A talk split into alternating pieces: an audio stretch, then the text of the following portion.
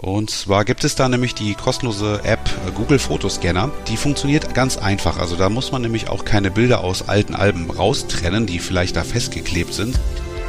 Computerwissen. Leicht verständliche Computertipps. Der Podcast. Hallo und herzlich willkommen. Ich bin Uli Harras und verbunden mit der Chefredaktion von computerwissen.de mit Markus Sieg. Hallo Markus. Hallo Uli. Ich habe alte Fotoschätze, also alte Fotoalben Vieles auch noch schwarz-weiß von meinen Großeltern zum Beispiel. Das kann man digitalisieren und dann nochmal bearbeiten und daraus ein Fotobuch machen. Also ihr glaubt gar nicht, was ihr damit dann bewirken werdet, wenn ihr mal die Familiengeschichte äh, zusammenfasst so. Also Markus, wie geht das? Ähm, ganz genau, schilder einfach ganz praktisch mal, wie ich das machen könnte. Ja, das ist tatsächlich eine Sache, die ist gar nicht so kompliziert, wie man meinen mag. Mhm. Also da gibt es im Prinzip mehrere Möglichkeiten. Also äh, erste Möglichkeit, also äh, viele von, von, von uns haben ja äh, ein Multifunktionsgerät zu Hause, heißt also Drucker mit ja. so einer Scan-Einheit. Ja. Und diese Scan-Einheit kann man natürlich auch dafür nutzen, um solche alten Bilder zu, zu digitalisieren. Heißt also im Prinzip, dann, dann würde man die jetzt aus dem alten Album rausnehmen, mhm. äh, auf den Scanner legen, äh, dann als, als Foto einscannen und hätte die als digitalisierte Version dann auf dem Computer. Mhm. Und äh, diese würde man dann im Nachgang dann nochmal äh, noch bearbeiten können. Aber da, da würde ich später drauf kommen. Ja. Weil äh, eine andere Variante, die ist tatsächlich äh, noch relativ neu und die würde ich auch in vielen Fällen empfehlen, mhm. ist äh, gar nicht auf so einen Scanner zu, zu setzen, auf so einen Flachbettscanner, sondern sein Smartphone dafür zu nutzen. Ja. Und zwar gibt es da nämlich die kostenlose App äh, Google Fotoscanner. Ja. Die funktioniert ganz einfach. Also da muss man nämlich auch keine Bilder aus alten Alben raustrennen, die hm. vielleicht da festgeklebt sind, sondern das man schlägt ja die Thema. auf. Ja, hm, das ist genau. ja ein richtiges Thema. Genau, dann macht man ein Foto des, des, des Bildes, das man äh, digitalisieren möchte und dann führt Google einen nochmal zu Detailfotos. Man macht also insgesamt meistens so fünf Fotos mhm. aus verschiedenen Winkeln mhm. und daraus erstellt Google dann automatisch eine Aufnahme und digitalisiert die. Cool. Und das Ergebnis ist tatsächlich richtig gut. Also das cool. ist äh, sogar den, den Flachbettscannern in vielen Fällen überlegen, weil ja. da ist natürlich dann eventuell dann auch noch vielleicht so ein Staubflecken oder so auf der, auf ja, der Scan-Einheit. Ja, mhm. Und das hat man alles dann bei dem Google Fotoscanner nicht. Man kann sich die Datei dann im Prinzip auf dem Smartphone speichern oder sich selber per E-Mail schicken oder im Internet speichern und hat da im Prinzip wirklich innerhalb von kürzester Zeit kann man sehr viel digitalisieren. Und man braucht ungefähr so, so als äh, Rahmen so ungefähr 30 Sekunden pro Foto, würde ich schätzen. Cool. Das ist also tatsächlich so für, wenn man irgendwie fünf, sechs Alben macht, ist das die schnellere Methode und die bessere Methode, als das Ganze mit einem Scanner zu machen. Ich muss natürlich das Foto dann aus dem Handy wieder rauskriegen, wahrscheinlich, auf den PC rauf. Äh, denn ein Fotobuch auf dem Handy zu machen, ich denke, das ist ein bisschen fummelig.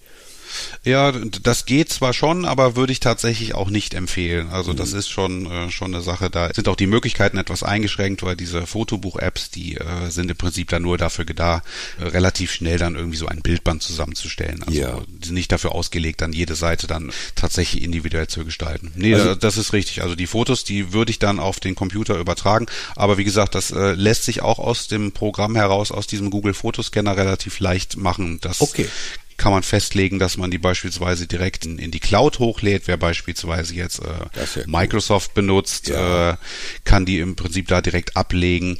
Oder man kann die sich auch einzeln, das ist etwas aufwendiger, etwas umständlicher per E-Mail checken, ist natürlich für, wenn man nur zwei, drei Fotos macht, kann man auch das machen. Ja.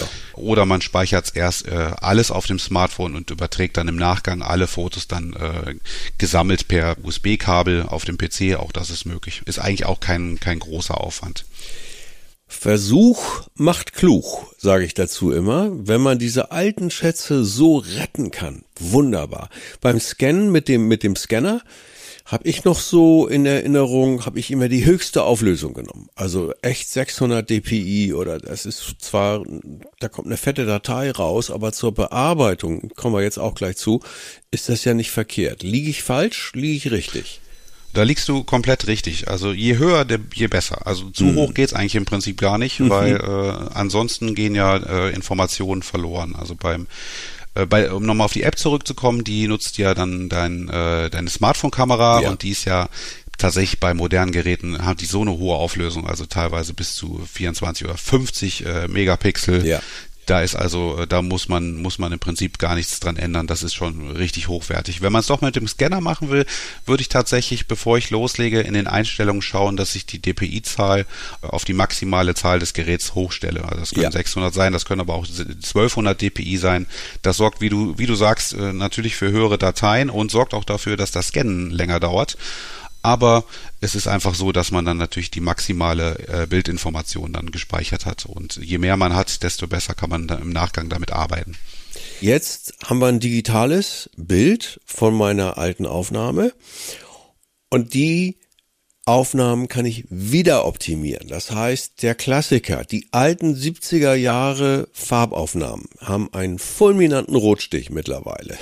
ich weiß, das ist, es sieht eigentlich nicht mehr schön aus. Und genau den zum Beispiel kriege ich raus, digital. Ganz genau. Also, äh, also jedes Bild, das man dann äh, digital gespeichert hat, das man digitalisiert hat, jedes analoge Bild, ist im Prinzip wie ein normales Foto, das man, normalen Anführungszeichen, das man gerade neu aufgenommen hat und kann dementsprechend dann auch optimiert werden wie du es ansprichst, also gerade so diese 70er Jahre Aufnahmen haben ja so einen typischen typischen äh, Farbstich ja. und der lässt sich relativ leicht tatsächlich beheben per Software eigentlich mit mit jeder gängiger Software, weil das ist so, so ein Standardfehler, dass man einfach den Rotwert etwas minimiert mhm. und schon hat man im Prinzip wieder eine aus, ein ausgewogenes Foto. Das Geht beispielsweise mit dem Fotocommander relativ leicht, den, mhm. den wir bei Computerwissen äh, gerne vorstellen. Das geht aber auch mit anderen gängigen Programmen wie äh, Adobe Photoshop Elements oder natürlich auch mit der Premium-Software Adobe Lightroom, die, die die Fotografen nutzen. Die haben natürlich noch ja. viel mehr Möglichkeiten. Das ist aber tatsächlich eine Sache, die äh, ist sehr, sehr leicht gelöst. Äh, das gilt natürlich auch für andere Sachen. Also gerade so bei Schwarz-Weiß-Fotos ist es ja dann häufig so, dass man da eventuell Kratzer im Bild hat oder ja. so oder solche Geschichten oder auch, dass da Flusen auf dem Bild irgendwie zu sehen sind. Und auch das kann man sehr, sehr leicht dann äh, beheben per Software. Damit hätten wir die Frage schon beantwortet, welche Software empfiehlst du? Ihr habt auch so einen richtigen Fotokurs wo du Ganz alles genau. Schritt für Schritt behandelst. Auch das packen wir in die Show Notes rein.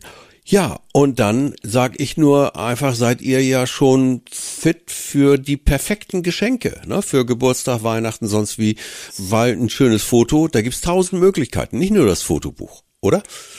Definitiv. Also äh, die Fotodienstleister haben inzwischen so ein großes Sortiment im Angebot. Also da ist im Prinzip wirklich für jeden was dabei. Also angefangen von der von der Standard Kaffeetasse ja. mit äh, eigenem Fotomotiv über über Puzzle beispielsweise ja. über Kuscheldecken und Fotokissen da oder natürlich dann auch so Adventskalender jetzt für die für die Vorweihnachtszeit auch cool. eine, eine, schöne Geschichte mit ja. eigenen Fotos ja. und da da kann ich tatsächlich nur jedem empfehlen da einfach mal durch die durch das Angebot zu klicken der Anbieter sei es jetzt beispielsweise der bekannteste größte Anbieter in Deutschland ist Cewe mhm. das sind aber auch gibt auch andere Anbieter wie Aldi Fotos beispielsweise, das mhm. ist auch ein großes Angebot oder eFollower, da gibt's gibt's jede Menge. Also einfach mal Fotogeschenke mal schauen und äh, gucken, was einem dazu sagt. Da ist tatsächlich äh, sehr viel dabei. Und es ist natürlich auch wirklich so, wie du sagst, das ist ein äh, sehr individuelles Geschenk, weil ja. äh, wirklich, wenn man was bekommt, gerade mit so, wenn man alte Fotos dafür nutzt, alte Familienfotos, ist das natürlich schon schon eine Sache, über die sich dann im Familienkreis dann auch groß gefreut wird, wenn man da zusammen dann nochmal in Erinnerung schwelgt. Und das ist auf jeden Fall eine, eine schöne Geschenkidee, denke ich. Wunderbar. Und dank dir für all die Anregungen, die wir jetzt wieder gehört haben von dir, Markus. Sehr gerne. Motivierend, sich an die alten Fotoschätze der Familie heranzuwagen und die zu retten und wieder ans Licht zu bringen. Dank dir. Ja, sehr gerne. Vielen Dank für die Einladung, Uli. Tschüss. Tschüss. Computerwissen. Leicht verständliche Computertipps. Der Podcast.